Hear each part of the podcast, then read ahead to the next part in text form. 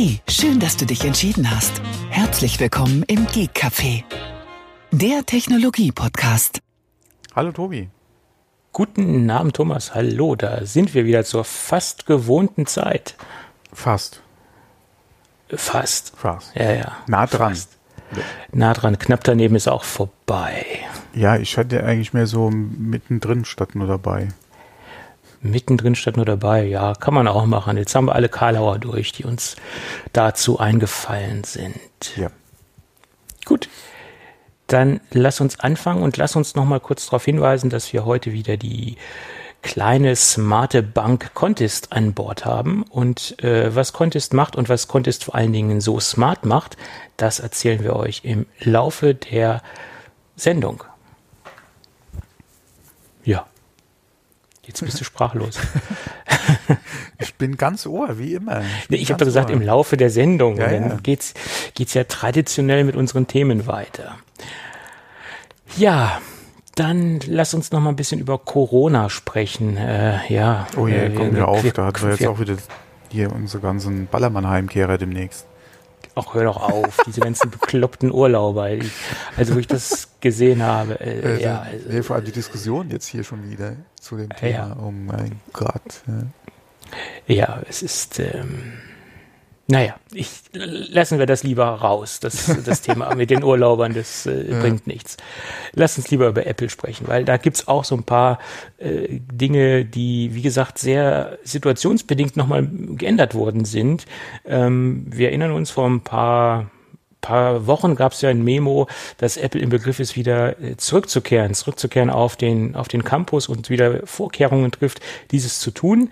Jetzt gibt es ein aktualisiertes Memo, dass sie wieder etwas zurückrudern und das dieses Jahr wahrscheinlich so ähm, erst Ende des Jahres, das ist jetzt die grobe Prognose, dass Ende des Jahres ähm, in den Staaten ähm, wohl wieder auf den Campus zurückgekehrt wird oder komplett auf den Campus zurückgekehrt wird. Ähm, daran sieht man natürlich, wie ähm, situationsbedingt man reagieren muss und dass man derzeit wirklich nur noch auf, auf Sicht fahren kann und auf Sicht reagieren und agieren kann. Ähm, Sie haben sogar gesagt, dass viele Retail-Stores, die derzeit geschlossen wird, dass dort viele Mitarbeiter im Retail-Store auch mittlerweile vom Homeoffice arbeiten. Wie das Ja, natürlich Das wollte ich auch noch erwähnen, ja. Hm. äh, wie das natürlich funktionieren soll, äh, frage ich mich bei den Leuten, die was verkaufen sollen oder die eigentlich im Kunden Kundenkontakt stehen, was die dann für Aufgabe übernehmen sollen im Homeoffice, das ist äh, für mich jetzt noch Ja. fraglich. Ich habe mich Aber das auch gut. gefragt. Allerdings kann man da auch wieder sagen, ähm, du kannst ja auch hier Beratungen beziehungsweise eventuell äh, Sachen, die halt anfallen oder wo sich Kunden per Telefon melden, das kannst du natürlich auch ins Homeoffice weiterstellen. Äh, Ja, Wenn es da ja. Fragen gibt, wie kann ich mein Gerät einschicken zur Reparatur, äh, eine Kaufberatung eventuell, das kann man ja schon da auch aus dem Homeoffice rausmachen. Ähm, aber viel mehr wird schwierig, ja, weil gerade Apple ja auch davon gesprochen hat, äh, äh, den Kontakt zum Kunden halt zu halten vom Homeoffice aus. Will man einen Kunden zu dir privat nach Hause schicken? Sollst du einen Kunden zu Hause besuchen, was natürlich auch noch eine Möglichkeit wäre, Geräte abzuholen, je nachdem, wie weit es entfernt ist, ja, oder wenn die eh in der Stadt sind, ähm, wäre vielleicht noch eine Idee. Äh, aber ansonsten, äh, wie gesagt, alle außer Telefon und da vielleicht noch Fragen beantworten oder Termine ausmachen für irgendwas. Ähm, wir hatten ja auch schon mal gesprochen über diese Abgabestellen für Geräte, ähm, wo Apple ja diese Drive-Ins äh, einrichten wollte. Ich weiß gar nicht, ob sie es gemacht haben, wie es läuft, ob es mittlerweile eingestellt wurde, weil ja teilweise äh, wieder eröffnet wurde. Jetzt wurde teilweise gerade Kalifornien etc. Ähm, wieder geschlossen, äh, Apple-Läden. Das, äh, ja, das ist halt eine schwierige Situation in den Staaten. Ja. Äh, ja, äh, etwas besser sieht's in Europa aus, weil da sieht es so aus, dass man in den, in den Plan oder in den kommenden Wochen ähm, eine Rückkehr in die in die Firmen, äh, in die Büros plant und dass man da halt in den kommenden Wochen eine kom komplette Rückkehr in den ähm, normalen Betrieb plant, ähm, ja, was man halt in den heutigen Zeiten normal nennen kann. Es ist ja im Endeffekt derzeit gar nichts mehr normal. Ja. Ja, ähm, die Frage ist auch, es haben ja auch immer alle gesagt, wartet mal den Sommer ab. Mittlerweile heißt, wartet mal äh, den Herbst ab. Äh, die, die Lage wird sich im, im Winter entspannen. Ich bin mal gespannt.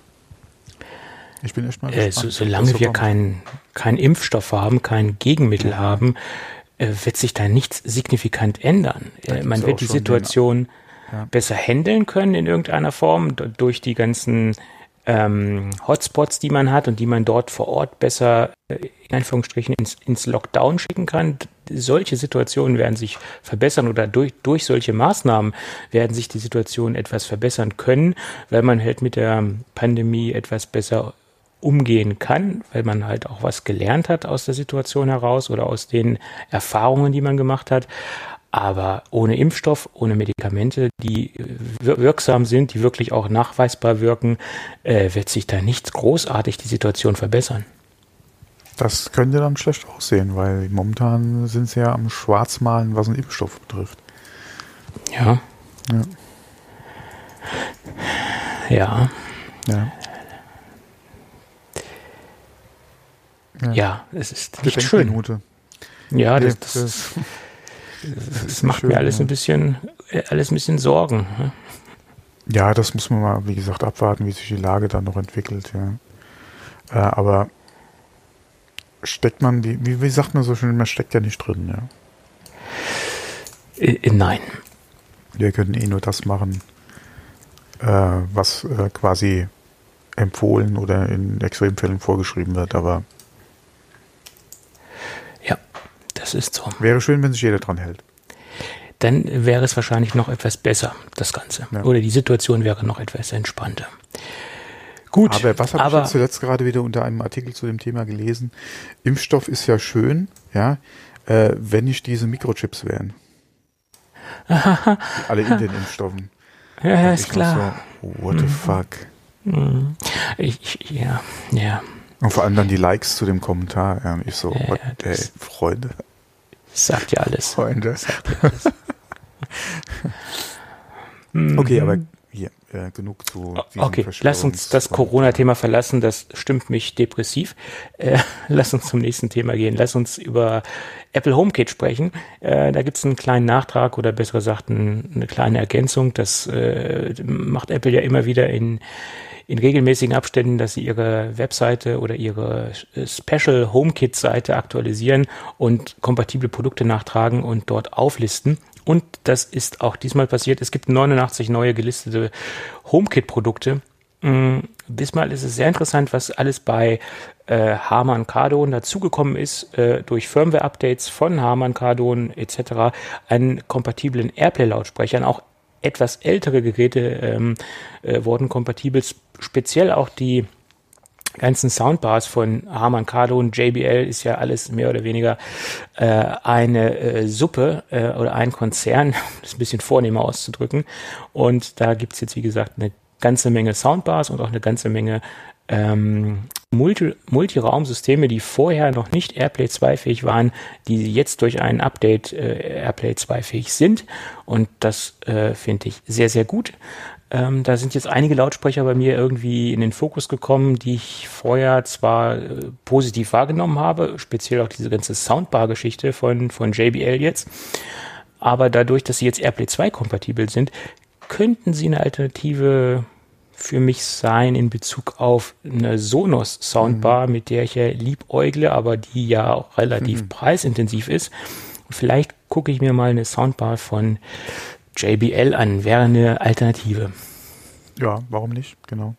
Man muss ja nicht immer gleich äh, den Maybach nehmen, man kann ja auch den Passat nehmen.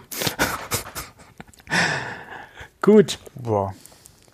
Dann geht's weiter mit ähm, ein paar Neuigkeiten zum Thema Packungsinhalt iPhone 12, iPhone 12 Pro. Da wird ja gemunkelt oder da geht man ja mittlerweile von aus, dass kein Netzteil und keine Kopfhörer dabei sein werden. Aber man geht davon aus, dass weiterhin ein Lightning-Kabel äh, im Paket sein wird. Und das Lightning-Kabel soll ein wenig gepimpt sein. Äh, Apple hat das mhm. überarbeitet. Äh, mittlerweile sieht es äh, so aus, dass man auch davon ausgeht, dass die Bilder, die äh, im Umlauf sind, äh, wohl auch äh, der Realität ähm, entsprungen sind sozusagen. Das heißt, es kommt aus so vielen Quellen, aus so vielen Quellen das gleiche Bild oder besser ähm, das gleiche Kabel, dass man davon ausgeht, dass es wirklich ein Kabel, was aus der Lieferkette heraus geleakt worden ist. Und das hat sich insofern geändert, dass wir jetzt ein geflochtenes weißes Kabel haben. Also besser gesagt, die Ummantelung ist geflochten. Äh, das ist ja jetzt durchaus eine Designsprache, die wir bei Apple schon seit ein paar Monaten oder besser nach einem halben Jahr sehen, seitdem wir zum Beispiel den Mac Pro haben. Das ist schon fast ein Jahr. Da haben wir ja die ersten geflochtenen Kabel gesehen oder die ummantelten Kabel gesehen. Ähm, das scheint jetzt wohl die neue Apple Kabel-Designsprache zu werden. Ähm, ich hoffe mal, das Lightning-Kabel wird dadurch ein bisschen stabiler und ein bisschen äh, langlebiger. Ähm, was man, was man so gesehen hat, es sieht halt aus wie ein herkömmliches Kabel, wie es sie auch von Marktbegleitern gibt. Äh, ein gesleeftes Kabel, wie man so schön sagt. Also nichts Besonderes auf den ersten Blick. Äh, ja, aber jetzt halt von Apple. Ist halt von Apple, ja, ja. ja. Ich bin mal gespannt, wie die Apple-Preise dann sein werden für die Kabel, wenn man sie einzeln erwerben will. Ne, ich denke, die werden genauso teuer sein wie vorher oder wenn nicht sogar noch etwas teurer. Ja, ne? Das also, ist die Frage, ja. Deswegen billiger wird es auf keinen Fall. Höchstwahrscheinlich nicht, ja. Aber ein Kabel noch beizulegen macht, denke ich mal, auf jeden Fall Sinn. Ja. Ich, ich gehe davon aus, dass zumindest das Kabel in der Packung sein wird. Ich glaube, das so weit trauen sie sich denn doch nicht heraus aus der ganzen Geschichte. Ja, weil wie gesagt, irgendwo einen USB-Anschluss zum Laden findest du eigentlich überall. Von daher, das macht auf jeden Fall noch Sinn. Äh, äh sobald sich das kabellose bzw. das Induktionsladen mehr und mehr durchsetzt. Ja, wobei ich da ja, ja die nächsten Jahre wahrscheinlich auch noch nicht so überzeugt von bin. Also dass du draußen im, im, in der Wildnis, ja, also nicht bei dir zu Hause, sondern unterwegs auch kontaktlos irgendwo laden kannst, äh, dann äh, solange muss irgendwo eine Möglichkeit auch sein, dass out of the box geladen werden kann. Dass da nicht zwangsläufig ein Netzteil dabei ist, okay, aber ein Kabel ist dann einfach notwendig, ja. So sehe ich das auch. Genau. Dann hätte ich auch noch eine Kleinigkeit und zwar, äh, wir hatten, ich glaube, in Bezug auf Notebooks und auch die Armumstellung hat, kam ich doch hier auf Google Chrome und den Batterieverbrauch gerade auf äh, MacBooks, ähm, dass der so hoch ist. Ja, jetzt habe ich eine kleine News gelesen, dass äh, Google äh, daran arbeitet, gerade was so äh, Hintergrundtabs äh, beziehungsweise weitere Tabs, äh, Wiedergabe von äh, Videos äh, beziehungsweise auch äh, Sound oder Musik äh, im Browser betrifft, dass sie daran arbeiten, den Batterieverbrauch zu äh, senken und dass äh, anscheinend ein paar Builds da schon getestet werden. Also lässt hoffen, ähm, dass das da in Zukunft auf jeden Fall auch besser wird. Äh, Link ist in den Show Notes drinne. Ähm, auf jeden Fall schön zu sehen, dass sie das Thema anscheinend endlich angehen. Ja, weil about time. Ja. Dann noch zwei ganz andere Sachen und zwar aus der Gaming-Ecke. Ähm, es ist jetzt Death Stranding für den PC erschienen. Ähm, ja, Link zu Steam ist mal in den Shownotes drin, wen es interessiert. Ansonsten, ja, ich habe mir damals, als es für Konsole rauskam, so ein paar Let's Plays angeguckt und war da jetzt nicht so überzeugt von. Aber es ist jetzt für den PC da. Ähm, was mich viel mehr interessiert, und zwar Horizon Zero Dawn ist ja jetzt auch für den PC angekündigt, kommt im August.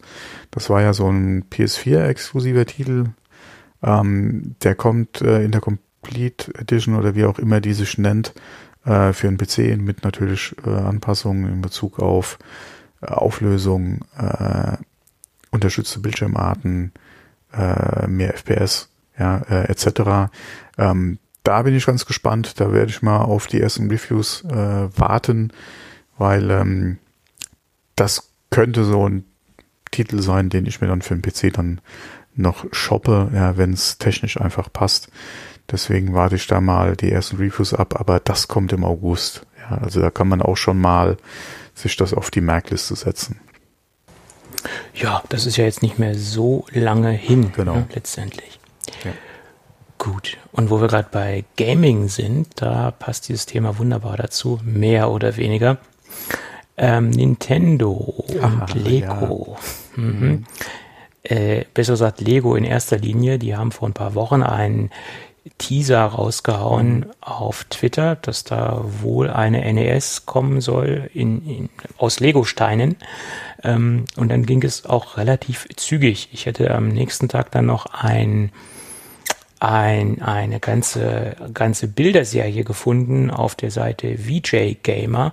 Da wurde das ganze Ding angeblich geleakt. Ah, habe ich gedacht, okay, wunderbar, diese beiden Themen oder diese beiden Links, die packst du dann schön in die Show Notes. Die, die geleakte Geschichte von, von der japanischen Seite VJ Gamer äh, und den Teaser und das wird ein Thema in der Sendung. Und ein paar Stunden später kam dann die offizielle Bekanntgabe von Lego, ähm, dass äh, sie am 1. August äh, im offiziellen Lego Store, also im offiziellen Lego Online Store, erstmals exklusiv dort und dann auch bei äh, ausgewählten und äh, äh, Resellern dieses Set verkaufen werden. Und nächstes Jahr im Januar soll das Ding dann in die breite Masse gehen, also in den breiten, äh, in die breiten Märkte sozusagen, also in die, in den, die ganzen anderen Kanäle wandern äh, und vermutlich dann auch zu etwas günstigeren Preisen. Das ist erfahrungsgemäß immer der Fall, sobald dann ein Lego-Set nicht mehr exklusiv nur bei Lego zu bekommen ist, sondern auch in den anderen Kanälen wird es dann auch noch etwas günstiger weil derzeit liegen wir bei selbstbewussten 229 Euro, also 230 Euro aufgerundet, finde ich für ein Set ähm, dieser Größenordnung, was in mein, meiner Wahrnehmung ja auch kein Set ist, äh, äh, was zum Bespielen gedacht ist, sondern eigentlich ein Vitrinenset ist, so, so würde ich das jetzt einordnen. Also für Retro-Fans etc. etwas happig, weil die Teileanzahl mit, ich glaube, 2600 irgendwas Teilen äh, ist jetzt nicht so riesig, finde ich.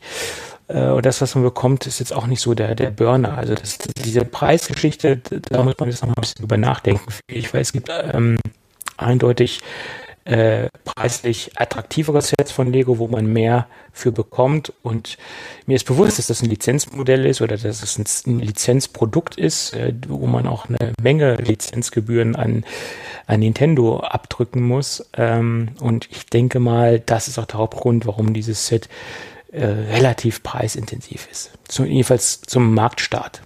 Ja. Ja, wobei es ist ja schon ein bisschen aufwendiger. Wenn ich das richtig verstanden habe, ist doch dieses Motiv im Fernseher äh, ähm, beweglich. Du hast ja. quasi ein Level, der, den, der, der kann dann in Anführungszeichen scrollen. Mhm. Ähm, du, ich glaube, das NES ist sogar in Originalgröße, oder? Das NES ist in Originalgröße. Man hat dann noch so einen Miniatur-Röhrenfernseher äh, dabei. Äh, und da ist halt eine Technik, da ist eine Kurbel drin, wo man dann halt genau. so, ein, so ein Level durchspielen kann. Aber das ist ja, äh, das sind Lego-Technikelemente, die sich im Inneren befinden. Das ist kein großartiges Hexenwerk. Ich, ich habe schon mhm. kompliziertere Modelle zum günstigeren Preis gesehen. Also, also wenn das jetzt der. Ja, es ist halt. Nintendo. Es ist halt eine, ein Lizenzmodell und das macht es äh, wahrscheinlich so teuer.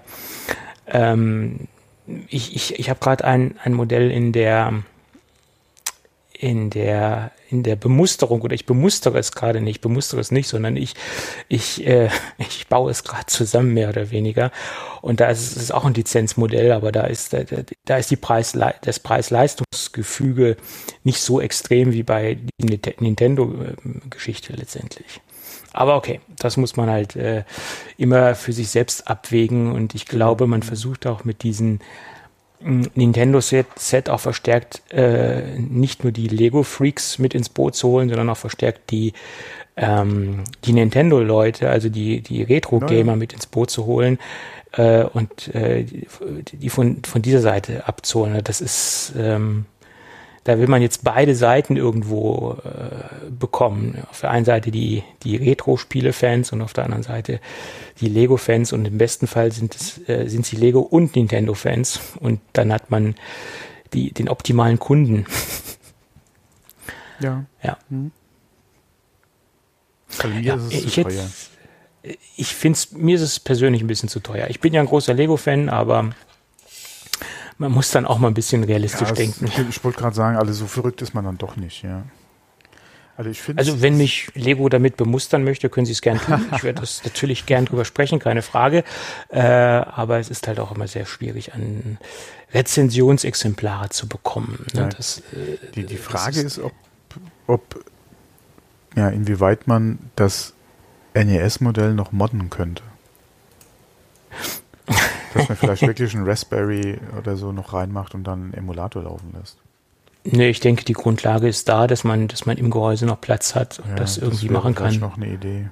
Und da, da wird man in, in nächster Zukunft bestimmt was sehen. Ich, ich, ist, äh aber trotzdem, das, das trotzdem noch, da, da gibt es andere Sachen, ja, oder, oder du druckst dir, äh, druckst dir selbst was aus in die Richtung. Ja, vor allem hatten wir den Mini-NES ja sowieso schon, also von daher.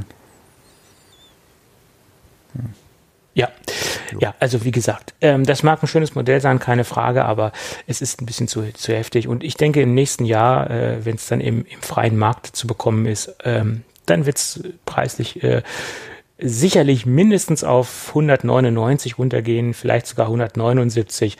Und dann sieht es schon interessanter aus, finde ich. Ja. Wenn man Interesse daran hat, ja. Ja, ja. Das ist nur die Frage, in welchen Stückzahlen ist es dann verfügbar, ja. Ja, aber ich glaube, da, da wird Lego, äh, also diese ganze Nintendo-Geschichte wird Lego lange ausdrücken. Also so lange ausdrücken, bis, bis nichts mehr rauskommt, äh, was das angeht. Ich glaube, da werden sie, das Modell werden sie lange verfügbar halten, äh, erfahrungsgemäß. Ja. ja, mal gucken, wie die Lieferzeiten sind jetzt am Anfang. Wenn die nicht ganz so prickelnd sind, könnte sogar der Preis noch ein bisschen nach oben gehen. Ja, ja. Das, ähm, es gibt halt sehr viele Modelle von Lego, wo man sagt, oh, mal gucken, wie lange das noch verfügbar ist, das wird es äh, bald nicht mehr geben, etc. pp. Ja, das hat man bei vielen Modellen gedacht. Zum Beispiel das, das beste Beispiel ist der der VW-Bus T1 aus der Creator-Serie. Da haben sich auch die Leute am Anfang draufgestürzt. Wie verrückt haben das Ding gekauft. Super Modell, habe ich selbst, toll.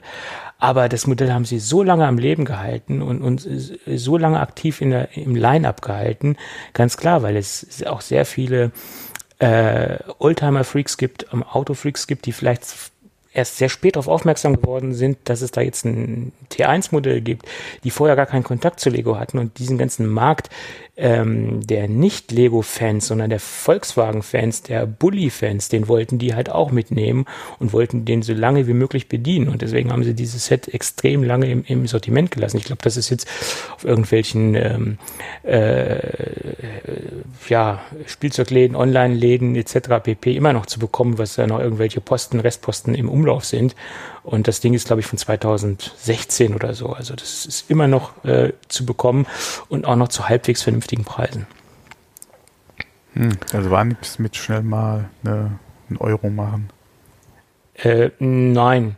Es gibt Modelle, wo man wirklich sagen kann bei Lego, das ist ein Invest, das kann man schnell und günstig einkaufen, lässt man dann halt original verpackt liegen und verkauft es dann irgendwann später und kann damit äh, ein bisschen Geld machen, aber das ist, ähm, da muss man schon sehr tief im Thema sein, dass man das als in, in ähm, als, als Anlage äh, verwenden kann. Aber es gibt einen ganzen Markt oder einen ganzen, eine ganze Szene, eine ganze Community, die Lego äh, als in Investment sehen, ganz klar. War das nicht bei Überraschungseier auch mal hier äh, so eine Periode und ist der Markt nicht sogar eingebrochen oder? Habe ich ja irgendwas falsch im Kopf, obwohl ich kenne mich da nicht so aus. Ja, das, das sagen, Überraschungseier, da, da, gab es ja dann diese Sammlerbörsen und Verkauf und tralala. Aber da gab es dann auch so eine, so eine riesen Fälscherszene, die dann ähm, diese Figuren gefälscht hat. Und da haben sie einen ganzen Fälscherring ausgehoben. Was? Äh, ja, ja, das war vor zig Jahren. Äh, ich, ich hatte mal einen Bekannten, der ganz tief in dieser Szene war. Der hat, äh, da war da tief drin, also nicht in dieser Fälscherszene, sondern in dieser Sammlerszene. ja, ja. Muss man dazu sagen. Aber da gab's ja diesen legendären Pumuckel mit Regenschirm etc. Das war also eine, eine relativ legendäre Figur, die relativ hochpreisig war. Also nicht beim Überraschungsei, weil deshalb, da hat sie immer das gleiche gekostet. Aber auf den, auf den Sammlerbörsen war das ein sehr beliebtes Modell. Und es war dann sehr überraschend, dass es dann auf einmal extrem viele Pumuckel mit Regenschirmen gab. Und dann haben sie einen ganzen Fälscherring äh, aufgehoben, äh, ausge nicht ausgehoben. Äh, das waren alles Zahntechniker. die haben natürlich dieses Miniaturwerkzeug äh, etc. und die haben das, die haben diesen Pumuckel nachgebaut, nachgefräst äh, äh, und das waren, waren glaube ich vier oder fünf Zahntechniker, die seltene Figuren äh, gefälscht haben und die haben sie dann quasi äh, gefasst und äh, ja, ich weiß gar nicht, was sie damals für Strafen bekommen haben.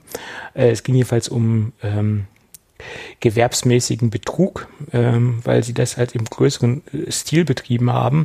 Und angeblich haben sie da eine Summe von über 400.000 äh, damals waren es noch D-Mark, äh, umgesetzt äh, oh, mit, den, mit, der, mit der Fälschung von gefälschten Figuren, von ähm, äh, Überraschungseierfiguren. Und da, es war ja nicht nur Pumuckel, es war ja dann auch Mickey Mouse und äh, was es da alles gab. Also da gab es ja Serien, äh, Hippos, äh, äh was ja, weiß Hippos, ich. Ja. ja, ja, da gab es ja einen wahnsinnig... Jetzt mit dabei jeden 7. Mai. Ja, ja, da gab es ja eine wahnsinnig große Fälscher-Szene. Mhm. da siehst du wieder mal was gelernt. ja, Zahntechnik. War mir jetzt nicht bewusst her, dass es da, ja okay. Na klar, aber wo, überall da, wo Geld zu machen ist. Ja. Kann sowas vorkommen, ja. Ja. Wobei man ja sagen muss, so ein Ding da äh, aus einem vollen Stück Plastik in Handarbeit rauszufräsen, da muss man ja auch ein bisschen für begabt sein, damit man das Ding auch nicht auf, auf den ersten Blick ähm, vom Original unterscheiden kann. Also da ist es schon, da steckt auch ein bisschen Arbeit dahinter, ne? Ja. Also das wirklich alles von Hand gemacht haben, also jede einzelne Figur und nicht die Form und die dann gegossen oder gespritzt haben, also so, so hat's, so hieß es. Ich, ich weiß es nicht, ob das wirklich so war, aber ja. jedenfalls waren es Zahntechniker, weil die natürlich Vor allem auch dieses, war ja jede Figur ein Unikat. Ja. Äh, weil die natürlich auch dieses Werkzeug dazu hatten und auch die ja. ähm, wahrscheinlich die ja, sie konnten es, sagen wir mal, vernünftig äh, nach, mhm. nachempfinden, dem Original. Ja. Gut, aber lass uns nicht über Zahntechniker sprechen. Ähm, Lass uns über macOS äh, 11 sprechen. Mhm. Da gibt's nämlich ein paar neue äh, Infos zum äh, Bereich der derzeitigen, äh, ja, wie viel das auf eurem Rechner wegnimmt, also der, des, des Speicherbedarfes. Das liegt derzeit bei 27 Gigabyte das ist eine Menge und jeder, der sich das installieren äh, will, in der Beta-Version sollte sich das gut überlegen, ob er die Kapazität überhaupt zur Verfügung hat. Liegt nämlich daran, dass äh, derzeit im Schnitt 12 Gigabyte für Snapshots äh, verwendet werden.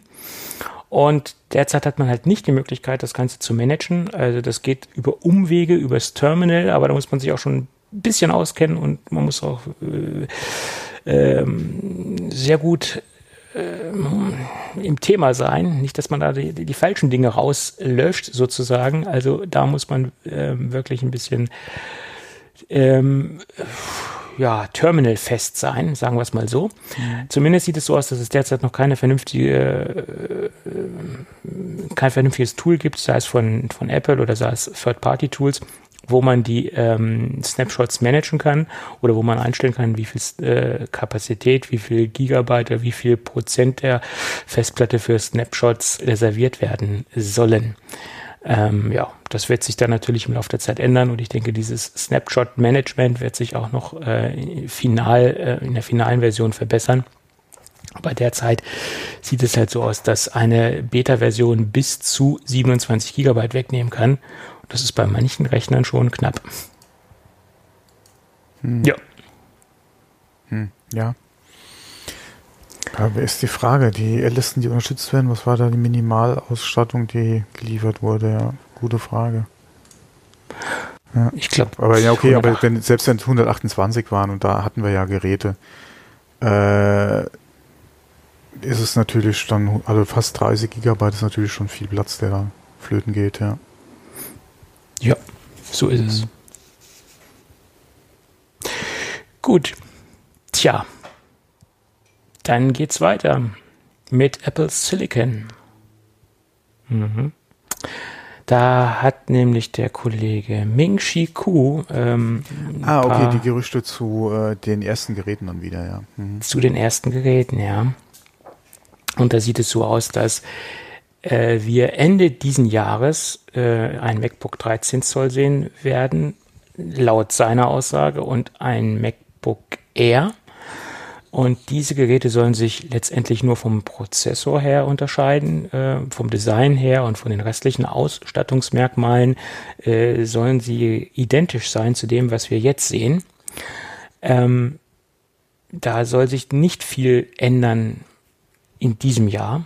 Ähm, allerdings interessant soll es dann im nächsten Jahr werden. Ähm, da sollen dann komplett neue Geräte rauskommen 14,1 Zoll hat er wieder äh, hervorgekramt, der äh, sehr beliebte Formfaktor.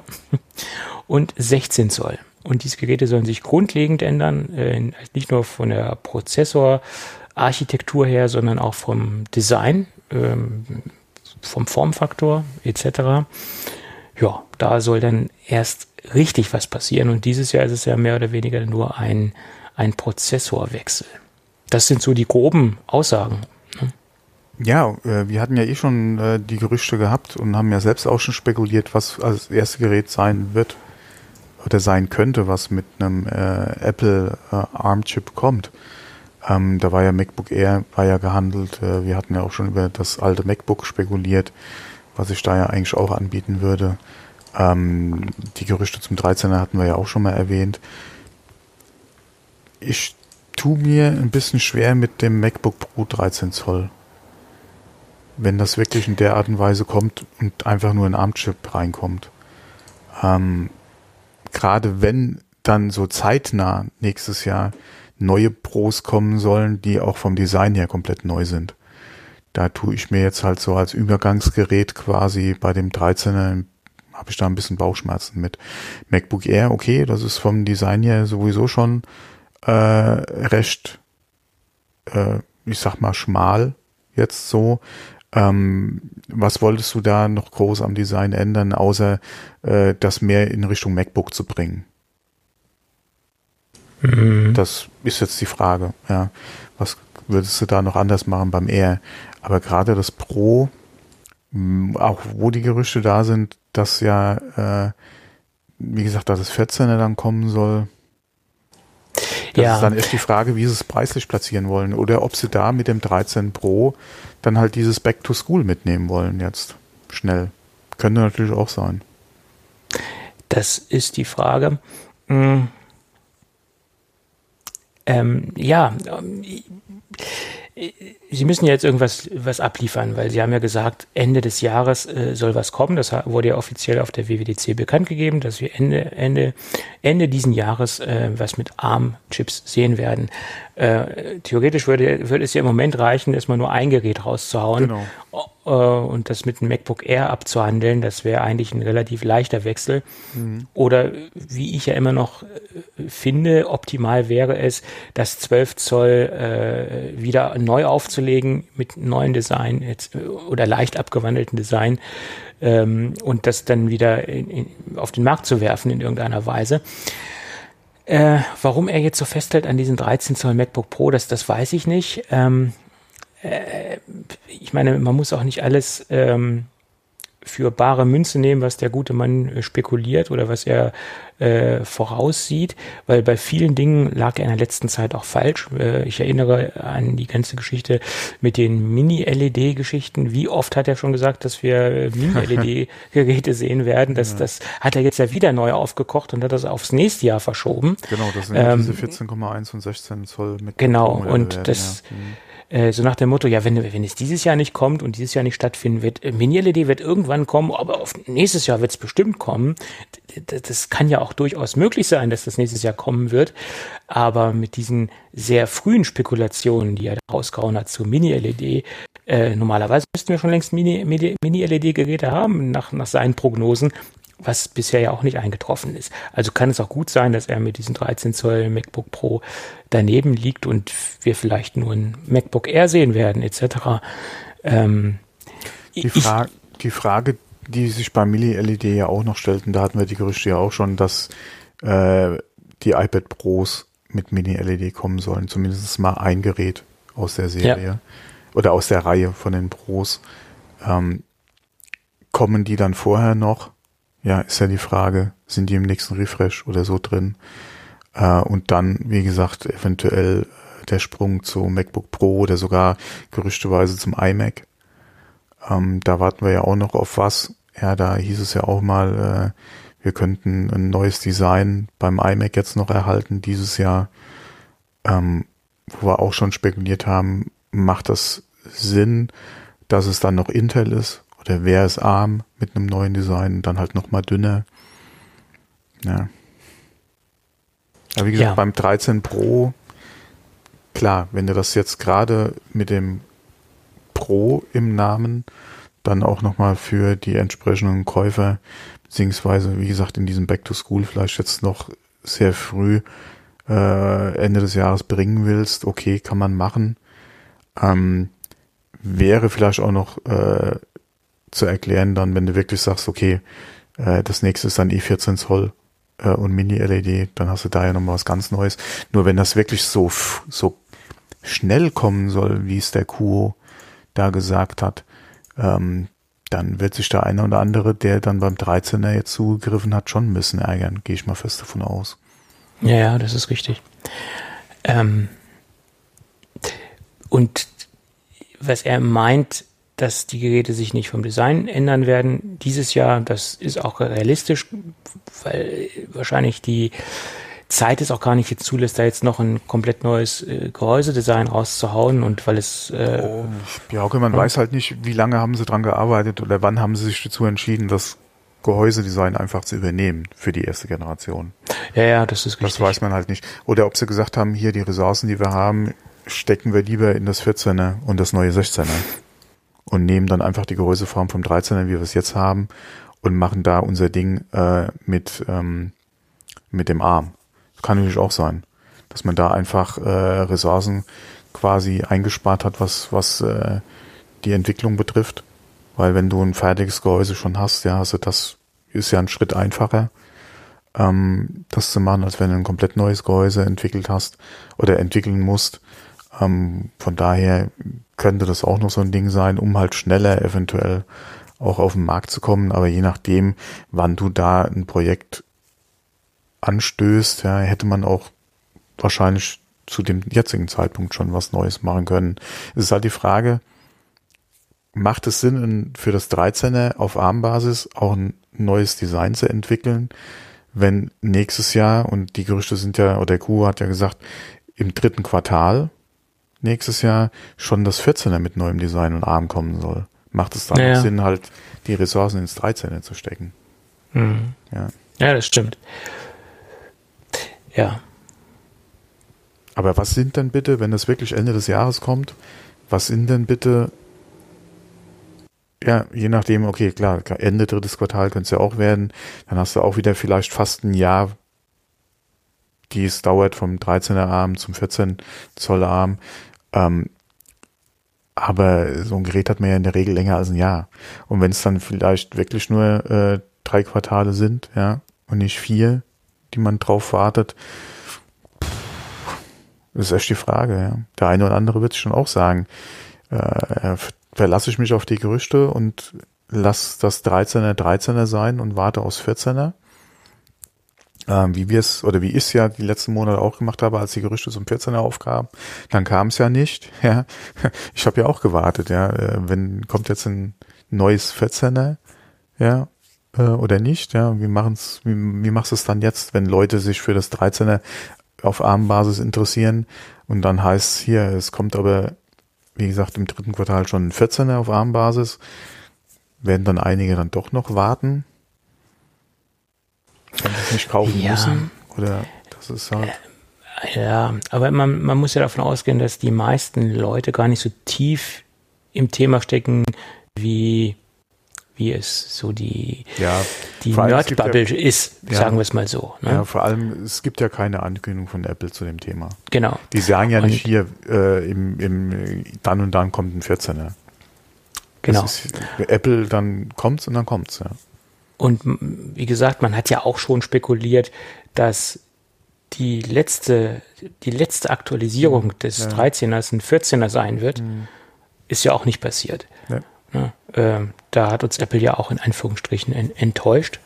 Und ähm, von daher hofft man natürlich jetzt, dass im nächsten Jahr endlich das, das, das 14er kommt. Aber äh, es kann auch alles ganz, ganz anders kommen. Also, mein Gott. Ja, vor allem auch mit der Aussage von Apple, dass sie weiterhin auch Intel-Produkte oder äh, Geräte auf den Markt bringen. Das ist ja auch wieder so ein Ding.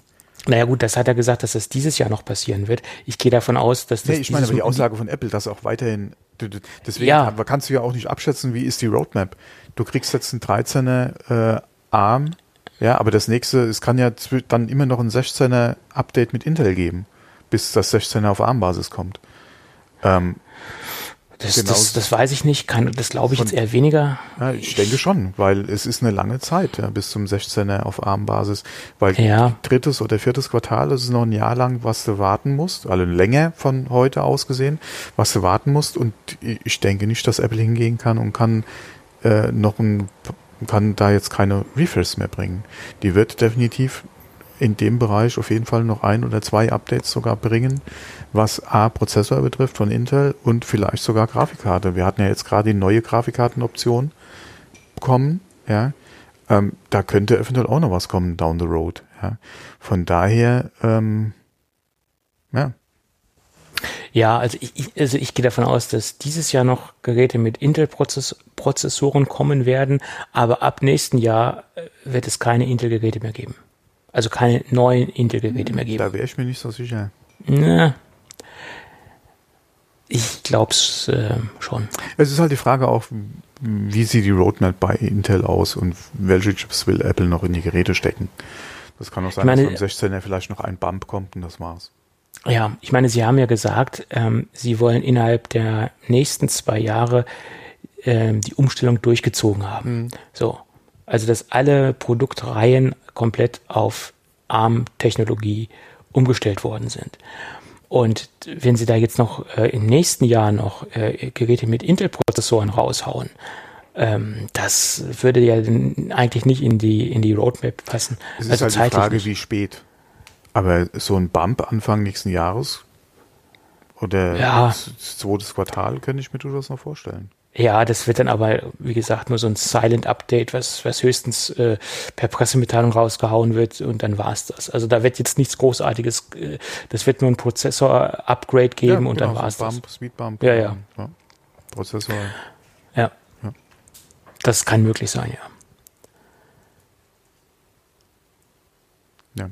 Aber, ja. wie gesagt, ich wäre mal interessant zu wissen, wie viele Leute, die jetzt ich habe ja auch gesagt, ich warte jetzt mal auf das äh, 13 Zoll MacBook Pro mit ARM-Chip. Würde mich schon sehr interessieren, wie viele Leute aber auch gerade aufgrund der Gerüchte dann vielleicht doch äh, sagen, okay, so dringend ist es nicht, ich warte mal aufs 14er. Ja, aber wie gesagt, das müssten auch schon Leute sein, die so in der Nerd-Bubble unterwegs sind, wie wir ja, ja, sind. Klar. Für die breite Masse, die, die, denen ist das, die brauchen ein Gerät und merken, okay, ich brauche jetzt ein neues Gerät, ist jetzt ein ja, da, da, da wird sich nicht äh, viel, viel passieren in der breiten Masse, mhm. meiner Meinung nach.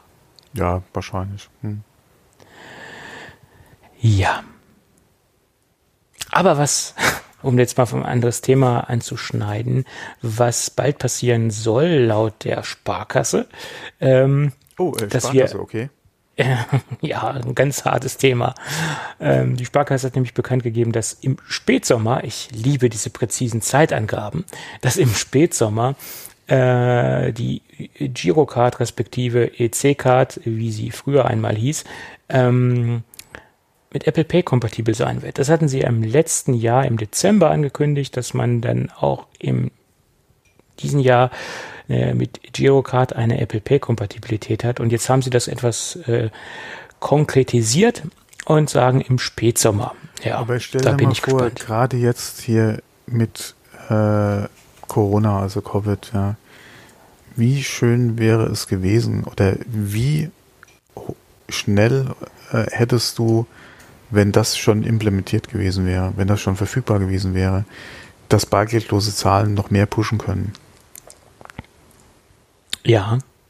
Also gerade ja. gerade in Bezug auf das Smartphone, egal ob das jetzt Android ist oder ob das äh, äh, iPhone ist, ja, iOS, äh, das mal außen vor, aber gerade da halt von der Karte wegzugehen und das aufs Telefon zu holen, das wäre, denke ich mal, gerade in Deutschland, wo halt ja, also sonstige Karten jetzt nicht unbedingt so ein beliebtes Thema sind, ja.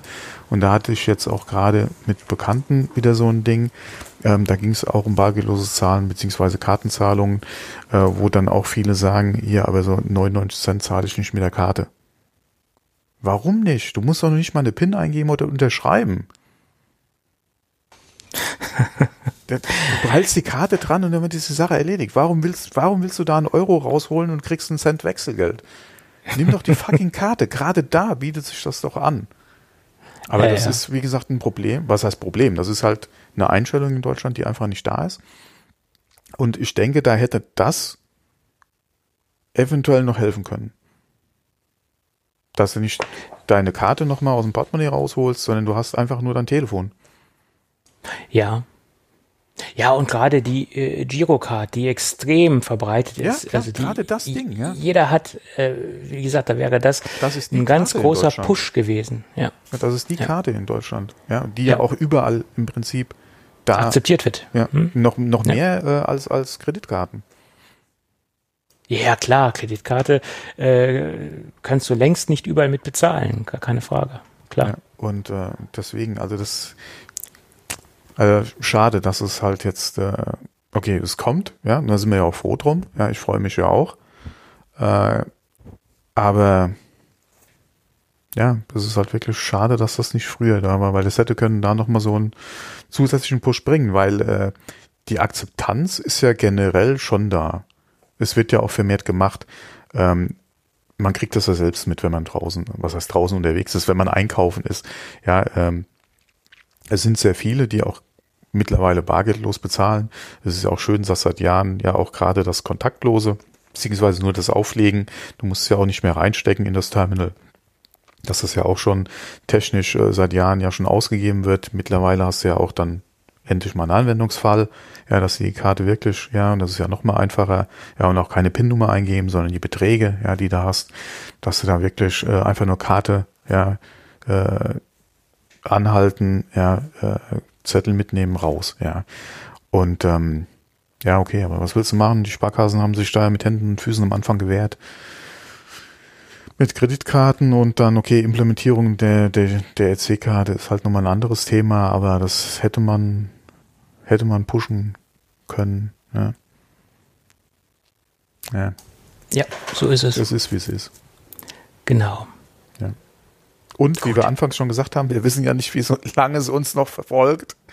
Das Thema. Das ja. wissen wir nicht, nein, ja, nein. Und vor allen Dingen, was mich auch ein bisschen, ähm, äh, ich sag mal, ärgert, ist jetzt zu viel gesagt, aber was mich ein bisschen missmutig stimmt, dass sie jetzt einfach sagen Spätsommer. Spätsommer kann auch der letzte Tag des Sommers sein. Also ja, das klar. Ist, äh, ich würde ist, auch nicht vorher damit rechnen. Nee, äh, das ist äh, typisch äh, Sparkasse, sorry. Also erst jahrelang, äh, nee, jahrelang jetzt nicht, äh, doch, es sind ja schon, man kann ja schon mit in Jahren sprechen, äh, sich gegen Apple Pay mit Händen und Füßen wehren und versuchen, ihre eigenen Standards da durchzuprügeln und dann auf einmal merken, ja, das ist jetzt vielleicht doch nicht so toll, äh, findet vielleicht doch nicht so viel Akzeptanz, unsere, unsere unser Versuch, unsere eigenen Standards durchzuprügeln und äh, dann auf Apple Pay aufspringen und das dann auch noch so zähflüssig äh, implementieren.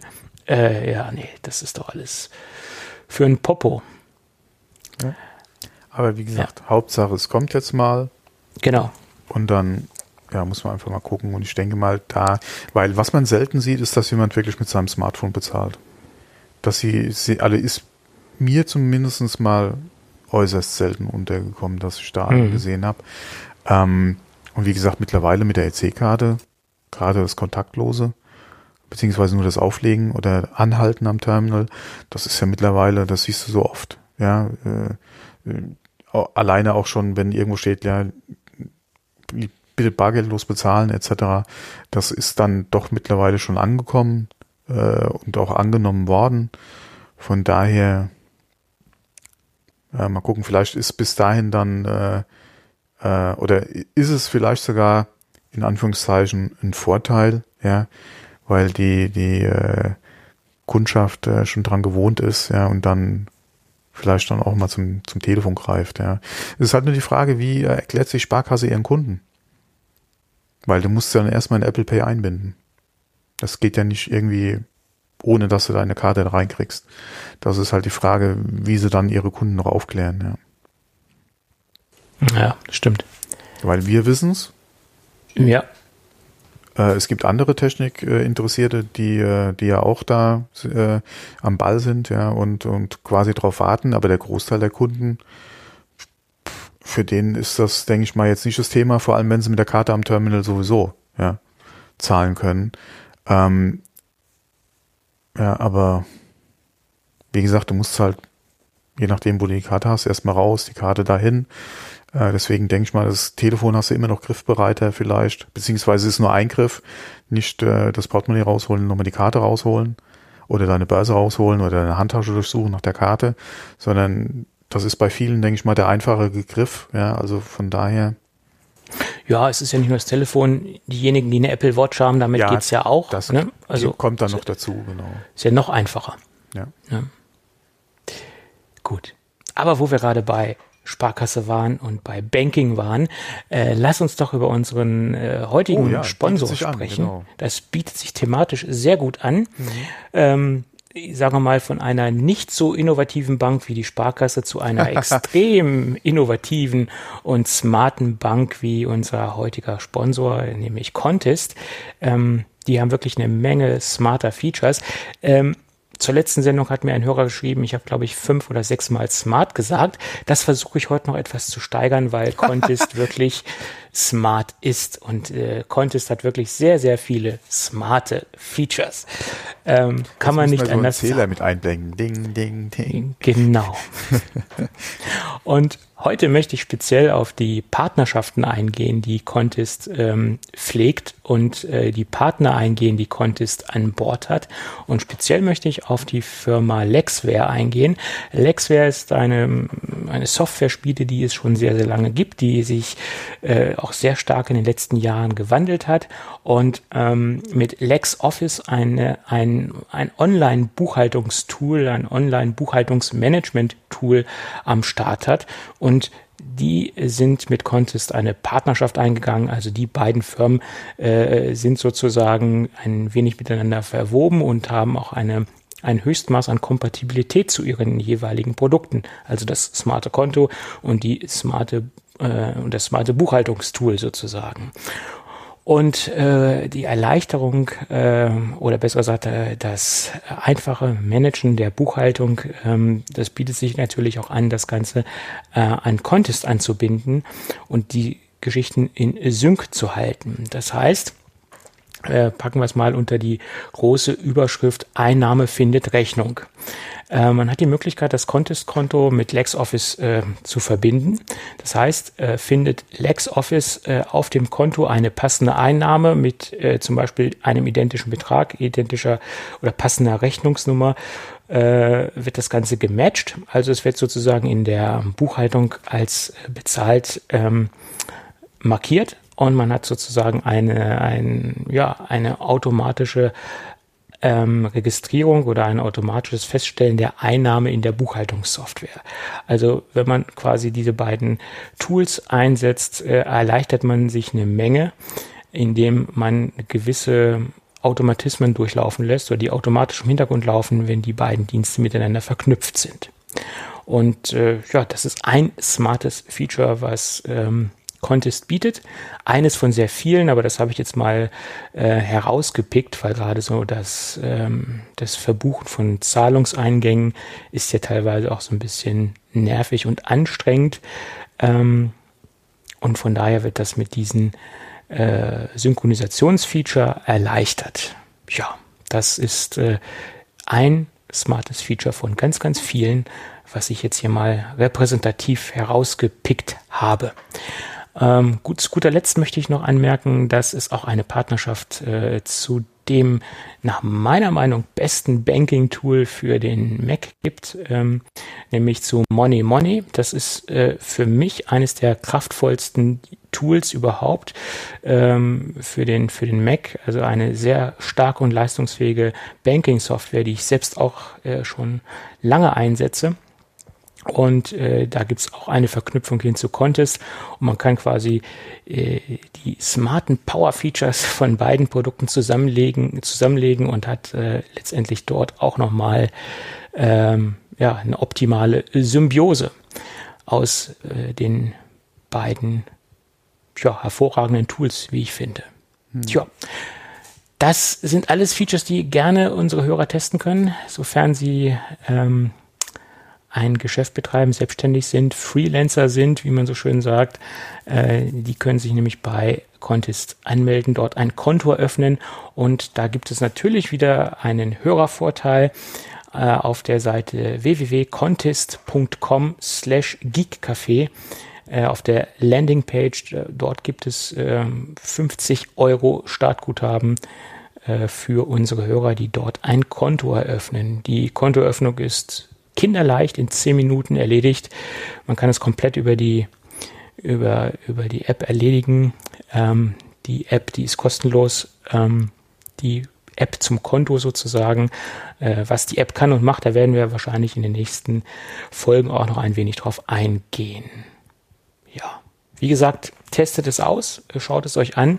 Ähm, 50 Euro Startguthaben ähm, für die Kontoeröffnung gibt es äh, auf der verlinkten Landingpage.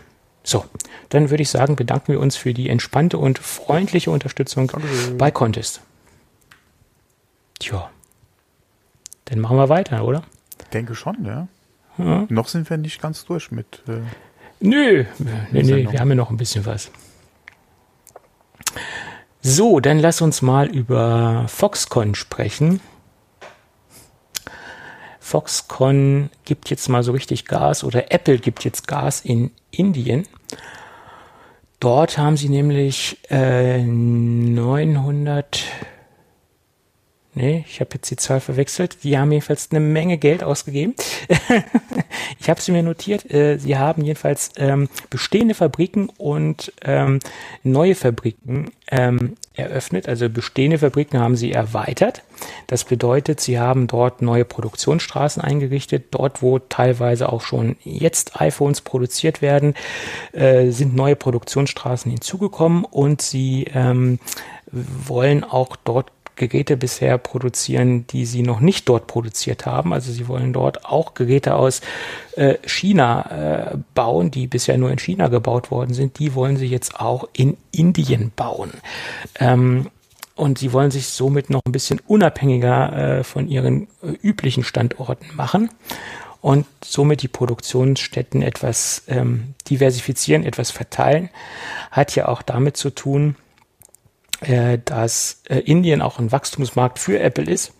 Im Moment ist es so, dass äh, Apple dort nur einen Anteil von ein Prozent hat, Marktanteil. Und äh, Apple Smartphones gelten dort immer noch als ein extrem großes Statussymbol. Und äh, ja, da sieht man Potenzial, noch mehr Fabriken zu bauen. Insgesamt redet man von 6000 äh, neuen Arbeitsplätzen. Und eine Milliarde US-Dollar ähm, mhm. sollen dort hineinfließen. Ja. ja. das sind schon ein paar Dollar, ja. Mhm. Ja, also Apple meint es ernst und ähm, es ist ja auch äh, sicherlich sinnvoll, sich etwas unabhängiger von äh, China zu machen, letztendlich, finde ich. Ja, wobei ja. ganz ohne Konflikte geht's da leider auch nicht.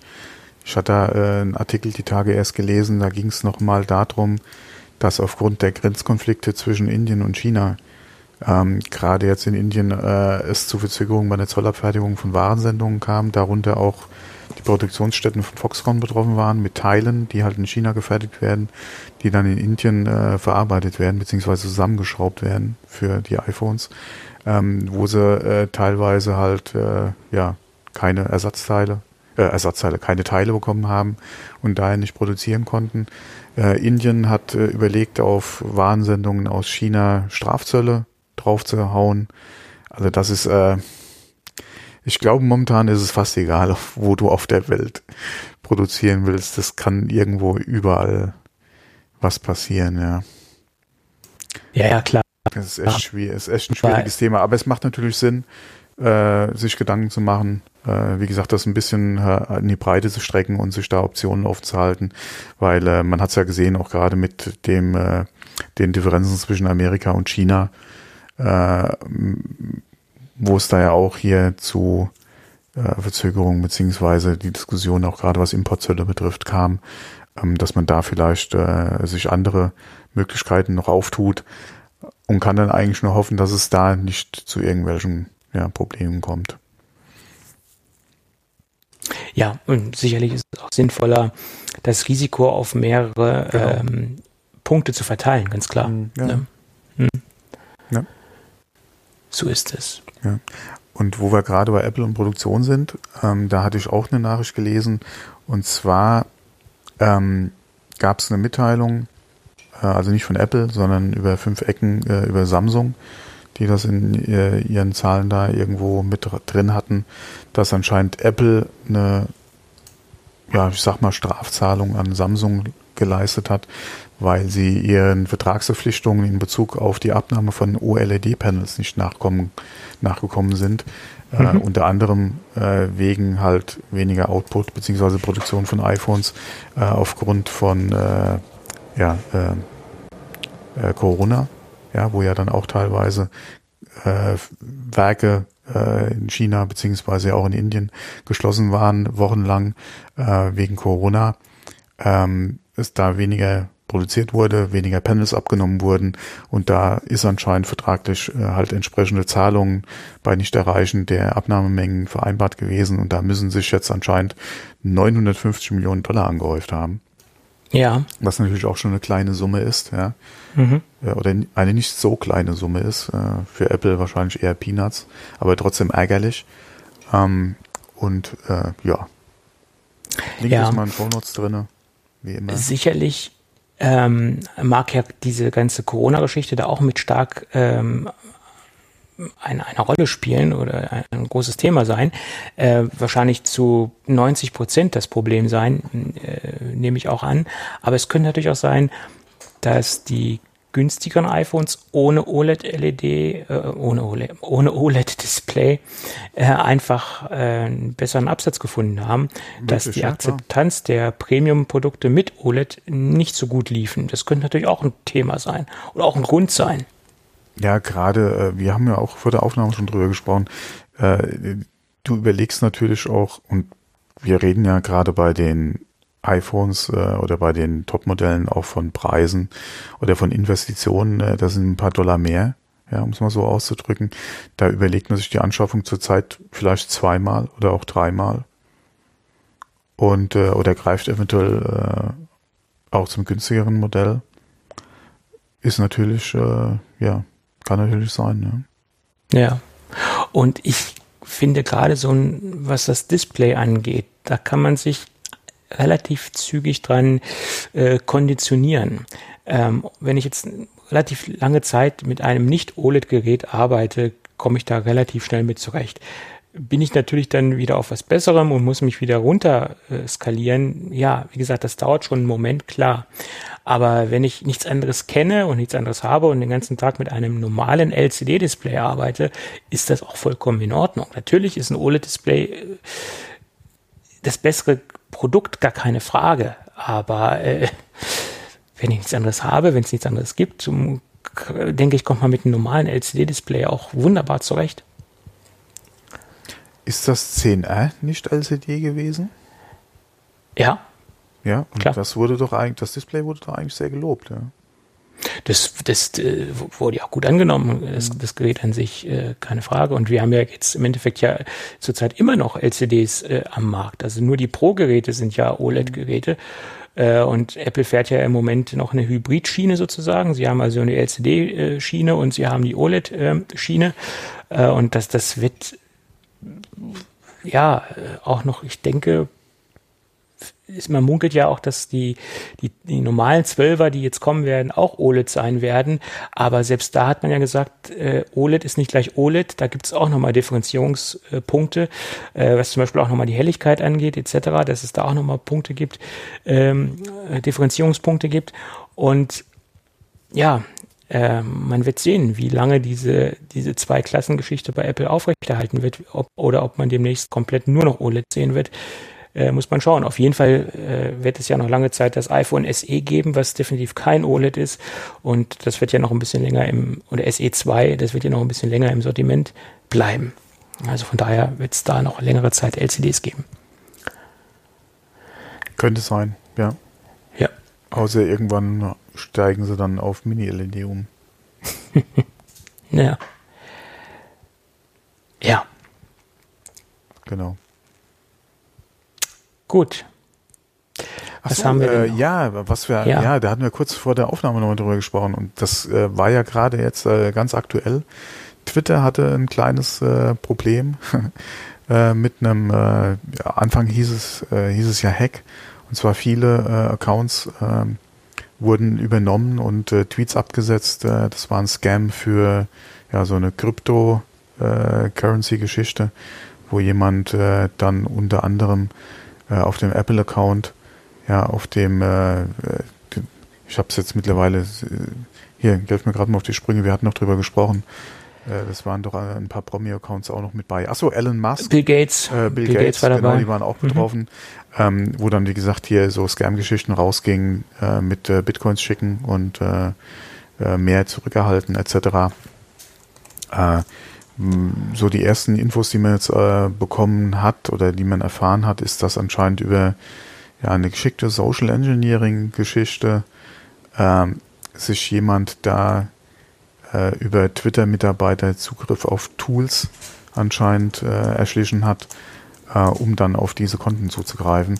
Äh, weil so viel ich gelesen habe, wurden keine Accounts jetzt direkt gehackt und Passwörter geändert, sondern die Besitzer der Accounts konnten auch noch drauf zugreifen. Twitter hatte zwischenzeitlich auch mal die ganzen, also alle Verified Accounts, also die mit dem blauen Haken, mal äh, deaktiviert, ja, damit da keine Tweets mehr abgesendet oder äh, geschrieben oder abgesendet werden konnten. Ähm, schon eine sehr peinliche Geschichte für Twitter. Ähm, dass man da, äh, okay, wie gesagt, äh, Social Engineering ist eh so ein Thema, ja, gerade in den ganzen, äh, in Firmen wird das ja auch immer wieder, oder ist es ein Thema, äh, gerade auch bei den Schulungen. Ich denke mal, Twitter, Facebook, Apple etc. wird es eigentlich auch geschult. Ja, dass dann sowas passiert, ist schon eine sehr peinliche Veranstaltung. Ähm, mal gespannt, was bei den Untersuchungen da noch rauskommt. Ja. Und vor allem, wie man da darauf reagieren will in Zukunft.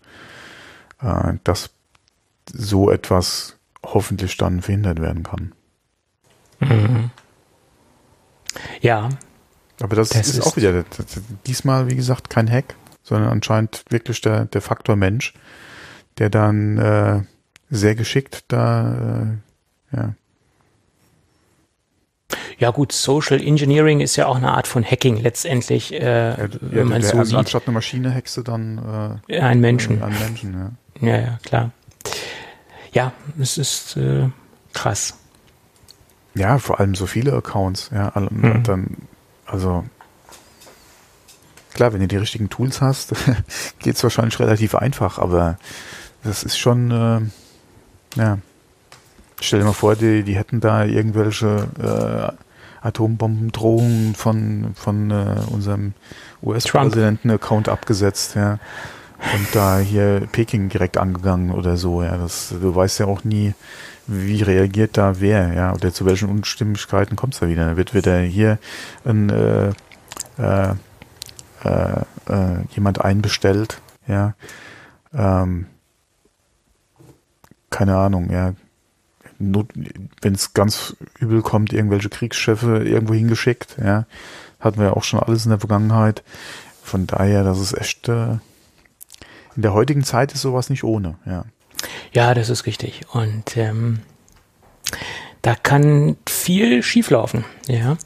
Ja, wobei die Frage wäre gewesen, inwieweit hätte man denn die Tweets von Trump auf dem Account überhaupt ernst genommen? Ja, ja gut, das ist richtig. Ich glaube, bevor sowas passiert, äh, wird noch einige, äh, werden noch einige Dinge durchlaufen, müssen noch einige Dinge durchlaufen, dass sowas überhaupt passieren kann.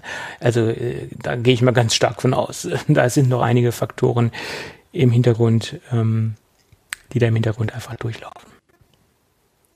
Tja. So ist das.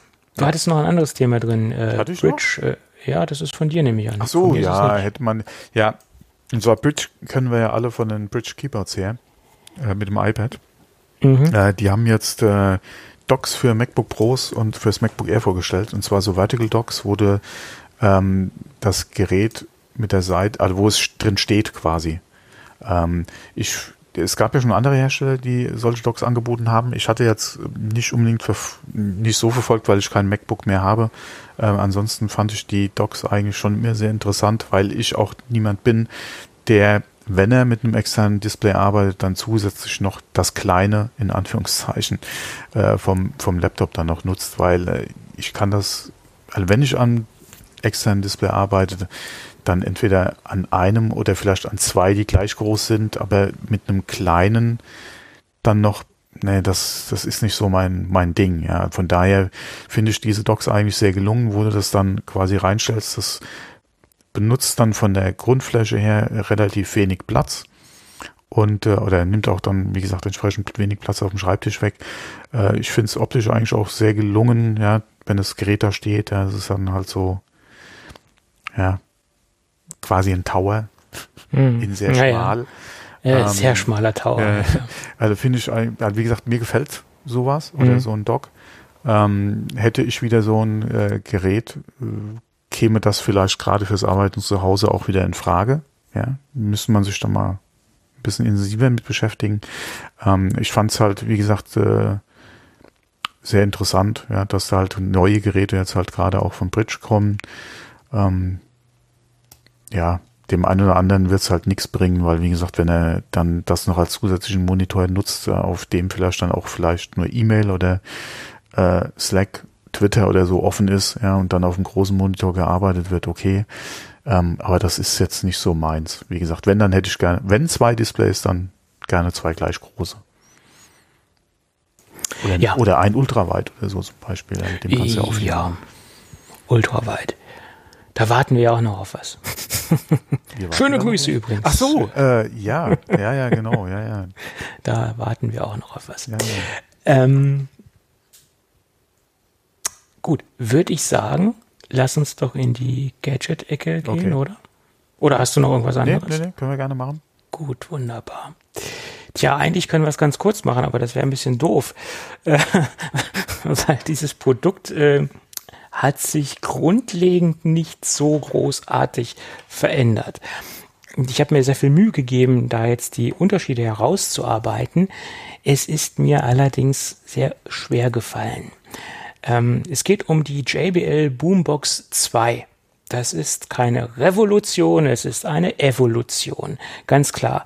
Und ähm, Evolution wird hier auch ein bisschen kleiner geschrieben, weil so viel zum Vorgängermodell hat sich nicht verändert. Ähm, das, was sich am, am auffälligsten verändert hat, kann man am wenigsten in einem Podcast wiedergeben, nämlich die Klangqualität, den Sound. Das ist das, was sich am, zum Vorgängermodell am, am großartigsten verändert hat. Das Ding hat einen wesentlich ausgewogeneren Bass bekommen. Äh, der Bass hat eine gewisse, er hat eine Tiefenpräsenz, der der andere äh, oder der Vorgänger, den es auch immer noch zu kaufen gibt, so nicht hatte. Also der, der Bass klingt, äh, der Bass präsentiert sich etwas besser. Es ist äh, sehr schwierig, ähm, Klang verbal äh, abzubilden, in, in Wörtern abzubilden. Also das Ding ist vom, vom, vom Klangbild deutlich besser geworden als der Vorgänger, wobei das Vorgängermodell auch schon sehr gut war, keine Frage. Äh, aber das ist das, wo äh, JBL äh, seine Hausaufgaben am, am meisten gemacht hat bei diesem Produkt. Und ähm, das ist ein wirklicher äh, ein wirkliches Erlebnis, gerade wenn man jetzt diese Produkte im direkten Vergleich hat. Also zum Standard, also zum, zur JBL Boombox und zur Zweier, wenn man jetzt diese, wenn man jetzt diese beiden Geräte im Vergleich hat, da, dann hört man schon auffallend eine, eine wesentliche Qualitätsverbesserung. So, also das, das muss man jetzt einfach mal so glauben, was ich da sage. Äh, mehr Adjektive und Vokabeln fallen mir jetzt zu der verbesserten Klangqualität nicht ein. Aber gehen wir mal äh, zu den Kleinigkeiten, die sich noch verbessert haben. Das ist ähm, unter anderem die äh, Wattzahl, was ja letztendlich auch ein wenig mit dem Klang zu tun hat.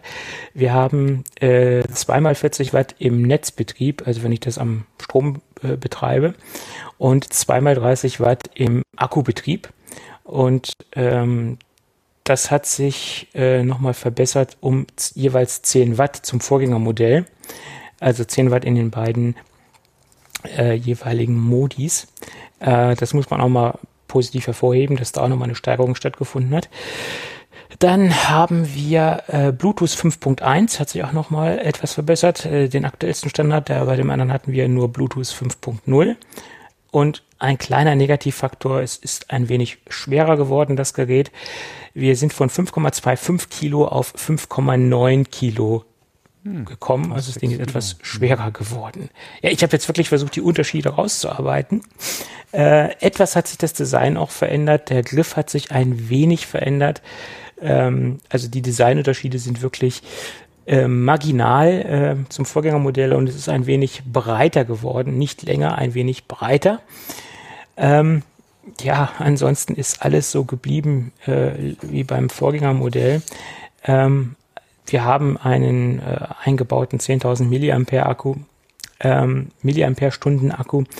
Ähm, wir haben eine Akkulaufzeit, die auch erreicht wird. Das ist eines der äh, wenigen äh, JBL, JBL-Modelle, die exakt auf die angegebene Akkulaufzeit kommen. Also die 24 Stunden Akkulaufzeit in mittlerer Lautstärke, die werden auch erreicht. Ähm, da gibt es keine, keine Abzüge. Bei den anderen Geräten war es immer so, dass man so ein bisschen runter lag. Ähm, jedenfalls bei, im, im, im, so wie ich ihn getestet habe oder so wie ich die Lautsprecher getestet habe. Aber hier werden die 24 Stunden beim meinen Testverhalten oder in meinem in meiner Testumgebung auch erreicht. Ähm, allerdings teste ich natürlich nicht äh, unter Laborbedingungen, wie es äh, marktbegleitende äh, Kollegen tun können, die natürlich wahrscheinlich auch ganz andere Möglichkeiten haben, Testlabor etc. pp. Ähm, ja, wir haben eine IPX7-Zertifizierung, das hatte das Vorgängermodell auch, also ähm, vernünftig äh, geschützt. Ja, und das Ding können wir auch als Powerbank benutzen und wir können auch dementsprechend da andere Geräte mit aufladen, wenn wir das wollen. Ähm, ob das Sinn macht, ist eine andere Sache, aber äh, da muss man halt abwägen, entweder Sound oder ein volles Smartphone. Ähm, wenn man die mhm, Möglichkeit hat, ja. greift man dann auch dazu. Ja, ist ein bisschen groß der Akku vielleicht ja, 10.000 Milliampere-Stunden ist schon ein bisschen was, aber es gibt Powerbanks, die sind genauso groß. Von daher ähm, Nein, ist ich das mein, Problem. das Gerät an sich. Als Ach so, als äh, die physische groß. Größe von dem Produkt. Ja, und ein bisschen schwer mit 5,9 ja. Kilo ist das ein bisschen schwer, ja. das Ganze dann letztendlich, ja.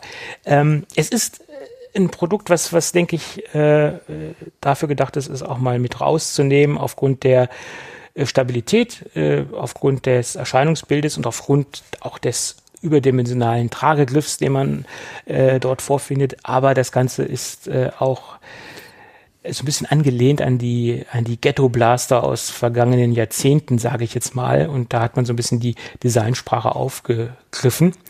Äh, und das haben sie ganz gut umgesetzt. Also ich finde es immer noch eines der schönsten äh, Boomboxen, die wir so am Markt haben. Äh, wenn man in diesen Größenbereich geht und auch in diesen Klangbereich geht, ist es ein sehr gelungenes Design, wie ich finde. Ja. Ähm, noch einen kleinen Pro-Tipp. Der Preis beträgt derzeit so 480 Euro bei Amazon. Äh, das ist jetzt vielleicht ein Tipp, äh, wo sich die Agentur jetzt nicht so darüber freut, wenn ich das sage. Aber ich sag's trotzdem. Ähm, wer jetzt ein bisschen preisbewusst unterwegs ist, guckt euch um, das Vorgängermodell gibt es stark reduziert. Mm. Und wer jetzt die Dinger nicht so im direkten Vergleich hat, der wird auch nicht so diesen krassen Klangunterschied feststellen, der da ist, wenn man sie wirklich im direkten Vergleich hat, diese beiden Geräte, da ist nichts dran zu rütteln. Wir haben eine massive Klangverbesserung, wobei der andere, wie ich eben auch schon sagte, nicht schlecht ist, also die Boombox, die erste Boombox. Aber wenn man sich die Angebote anschaut, wie derzeit die erste Boombox im Markt unterwegs ist, greift zur ersten Boombox, weil da könnt ihr teilweise bis zu 200 Euro sparen. Ähm, da sind derzeit sehr viele ähm, Sales unterwegs, gerade Mediamarkt, Saturn, ähm, wo die Dinge rausgehauen werden. Und gerade auch so unbeliebte Farben. Die Boombox der äh, ersten Generation, die gibt es auch in Camouflage-Optik. Die ist derzeit sehr günstig zu bekommen, wenn man sich mit diesem Design äh, committen kann. Also guckt euch da mal um. Und wenn man jetzt wirklich den neuesten, heißesten Scheiß haben will, dann kauft man sich in die Boombox der aktuellen, also der zweiten Generation, wie sie im Moment am Markt ist. Ja, das ist so mein Pro-Tipp. Okay. Gut, dann hätten wir das auch. Ja, ich würde sagen, Thomas, wir haben es für heute, oder? Also ich hab's für heute. Wenn du nicht weiteres hast, dann wären wir, glaube ich, am Ende angelangt. Ja, gut. Und ich würde sagen, wenn alles gut geht, dann würden wir uns beide nächste Woche wiederhören. Hm. Und äh, wenn dann im, in der Post-Production alles gut geht, hören uns die Hörer dann nächste Woche auch wieder. Da gehe ich doch mal von aus. Ja. Okay, also bis dann. Bis dann. Ja, tschüss. tschüss.